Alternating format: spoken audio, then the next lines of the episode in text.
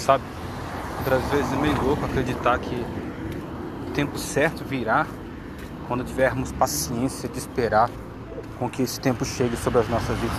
Às vezes é meio doido é, esperar todo esse tempo e muitas vezes quando queremos que se realize no tempo necessário, não chega, não se realiza, mas quando menos esperamos, de fato aquilo que esperávamos antes acontece no exato momento em que não imaginávamos. E viver com Deus é, é, é desta forma. Ele prepara o tempo e o momento, só que não vai ser na nossa hora nem quando nós queremos, aquilo que de fato queremos que seja realizado.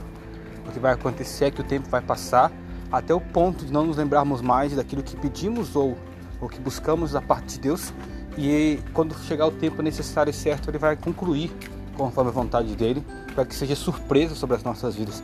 É como alguém que fosse te dar um presente e falasse para você antes aquilo que iria te dar. Então deixaria de ser surpresa. Então é, é necessário você esperar o tempo, por mais que você não saiba, e quando chegar a surpresa você ficar surpreso, porque chegou aquilo que você queria no tempo em que você não imaginava. Então é, esse negócio de tempo é meio é, é um paradoxo meio louco.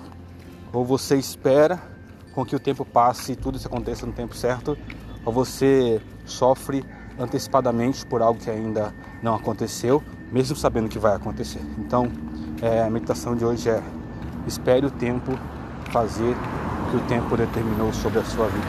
Eu creio que Deus vai realizar completamente aquilo que Ele disse que iria fazer, que nos cabe ter paciência para que o tempo seja cumprido, para que, que possamos dar tempo ao tempo e que esse tempo seja cumprido conforme a vontade de Deus.